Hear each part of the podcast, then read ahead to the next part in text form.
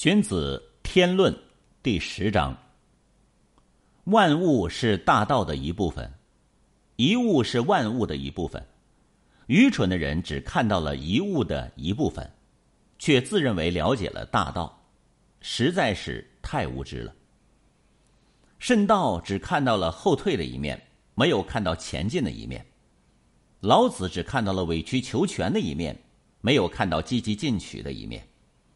墨子只看到了齐同的一面，没有看到不同的一面；宋行只看到了人们寡欲的一面，没有看到人们多欲的一面。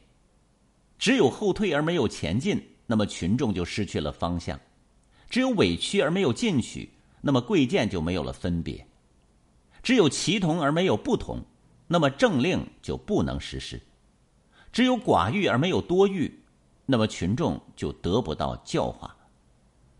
尚书当中说呀，不要有所偏好，遵循先王的大道；不要有所偏误，遵循先王的大路。说的就是这个道理。